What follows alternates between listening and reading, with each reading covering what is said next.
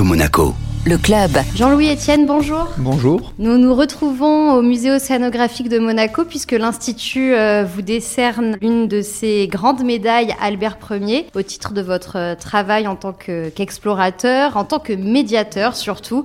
Comment est-ce que vous recevez cette distinction? C'est un honneur. Si vous voulez, euh, moi je fréquente beaucoup les régions polaires et Albert Ier était vraiment un explorateur de ces régions. Il n'y a pas très longtemps, l'été qui vient de passer, j'étais le long du glacier Monaco qui est au Spitzberg donc c'est un honneur pour moi, et notamment dans la section médiation, parce que c'est vraiment quelque chose que j'aime faire. Quand vous fréquentez le terrain, vous avez une légitimité, vous avez une force, et parler depuis le terrain, ce qui se passe, les, questions environnementales, les questions climatiques, la biodiversité sur place, ça vous donne une légitimité, et j'aime bien faire ce travail de médiation. Vous revenez euh, tout juste euh, d'une expédition en Antarctique à bord du Persévérance. Ce navire, il a été conçu dans le cadre de votre euh, programme de recherche avec le Polarpod, mais vous proposez aussi des croisières à bord de ce bateau? Persévérance est le navire avitailleur de l'expédition Polarpod. Le Polarpod va dériver autour de l'Antarctique. Ça va durer trois ans. Il y aura huit personnes à bord, trois marins, quatre ingénieurs et une personne autre euh, en fonction des programmes. Mais ils seront relayés tous les deux mois en mer. Et Persévérance est le navire avitailleur. Il est à ma charge financièrement. Et donc ce bateau, il a une économie à la fois scientifique à travers le projet Polarpod et en même temps, il faut l'exploiter au maximum si vous voulez. Donc il y a une capacité d'accueil de 12 passagers. D'avoir des passagers, c'est quelque chose qui fait partie de, de l'économie totale de, de, persévérance pour laquelle j'ai emprunté. Vous savez, hein, l'exploration, c'est une, une, entreprise. C'est une entreprise. Et Magellan, vous voyez, il avait mis 7 ans pour trouver ses financements, pour faire le premier tour du monde. Il était portugais. Il a même changé de nationalité parce que les Espagnols leur proposaient euh, un financement. Et pour revenir à persévérance, les passagers à bord font partie, si vous voulez, des sources de revenus, je dirais quasi obligatoires pour cette expédition. Vous êtes à chaque fois du voyage? Non, j'en fais quelques-unes, si vous voulez. J'en ai fait euh, l'année dernière, enfin non, l'été dernier au Spitzberg, dans le nord, et puis en Islande. Et puis là, je rentre de l'Antarctique. J'y reviens pour euh, un mois et demi en décembre et février, janvier-février. Donc je, je suis une force d'attraction, une force pour euh, faire venir des, des, passagers, donc je fais quelques voyages, oui. Euh, la construction en elle-même du Polarpod n'a pas encore commencé Alors les études sont terminées, les essais en bassin, de, sur des maquettes, tout ça c'est avancé, c'est fait. Euh, là, à l'heure actuelle, on est en transition entre le bureau d'études et le chantier, c'est le chantier Piriou en Bretagne, qui a gagné, on va dire, l'appel d'offres, si vous voulez, qui a répondu à l'appel d'offres. Et donc ce sont des passages toujours un peu techniques, c'est un bateau qui n'existe pas. Polarpod est une innovation totale si vous voulez. Donc euh, il y a ce temps qu'il faut nécessaire entre l'étude fondamentale et le passage au chantier. Normalement, le début de la construction devrait commencer au début de l'année prochaine. Pour expliquer, c'est une station euh, scientifique de recherche qui va euh, explorer l'océan austral. Et en fait, ce sera une station qui pourra se mettre à la verticale et surtout qui va dériver autour de l'Antarctique. Oui, on va étudier l'océan austral, vous l'avez bien dit, c'est l'océan qui est autour de l'Antarctique. C'est géant, c'est loin, c'est difficile d'accès. Les marins appellent ça les 40e, 50e hurlants, vous voyez, donc ce sont des zones très Les missions scientifiques, elles sont essentiellement l'été il y en a peu. Donc la communauté scientifique termine ses, publications sur le secteur. On a besoin de mesurer in situ de longue durée. Ça veut dire on a besoin de s'installer sur cet océan et faire des mesures tout au long de l'année. Et la question, c'était ça, quel type de bateau? Quel type de bateau pour séjourner sur cet océan de tempête? Et le Polarpod, c'est un navire vertical, donc il a 75 mètres de tirant d'eau, donc il est pris dans des eaux profondes. Un bateau, il est à la surface, vous voyez, il est secoué par le passage des vagues il faut échapper à la surface, 75 mètres, et puis c'est trois tubes, et la mer nous passe à travers. Donc ce bateau, il est fait pour assurer une stabilité, un confort et une sécurité dans cette zone-là de tempête.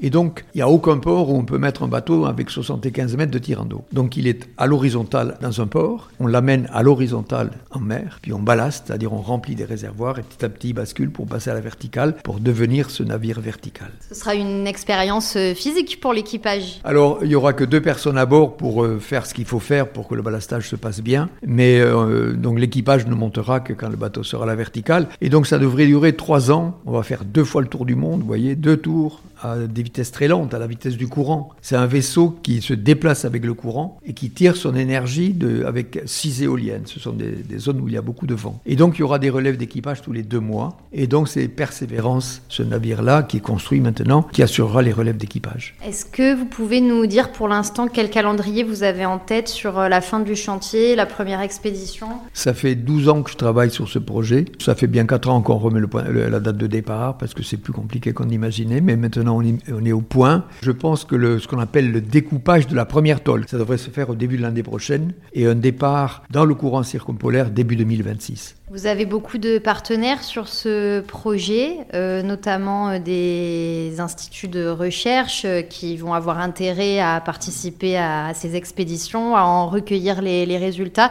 C'est évidemment indispensable pour que ça se concrétise. Alors, sur des projets comme ça, on passe beaucoup de temps, qui me concerne, à chercher les financements. La construction du PolarPod, si vous voulez, c'est un financement de l'État français. Donc, l'investissement est assuré par l'État français. C'est Ifremer qui est maître d'ouvrage. Moi, de mon côté, j'ai la charge de l'organisation de l'expédition. Donc c'est un budget d'exploitation qui est très important avec des mécènes ou des sponsors. Et donc une partie de mon travail, c'est effectivement de convaincre la science embarque, c'est moi qui finance. J'ai la charge de toute la logistique maritime, du transport des scientifiques depuis leur lieu de travail jusqu'au point de départ, etc. Et de tout ce qu'il y a dans une, expédition. Et donc ça, c'est un travail euh, colossal que je fais. De temps en temps, il faut résister à la tentation de l'abandon. Voyez, mais ce projet est tellement attendu. J'ai des lettres d'intérêt d'institutions de recherche de Chine, beaucoup des États-Unis, de Suisse, d'Allemagne. Donc c'est un projet qui est très attendu par la communauté scientifique. Qu'est-ce qui fait la particularité de l'océan austral? Qu'est-ce qu'il y a de fascinant et d'important euh, dans, dans, cette euh, expédition? Alors l'océan austral, donc euh, c'est l'océan de l'hémisphère sud, l'océan austral, l'Australie.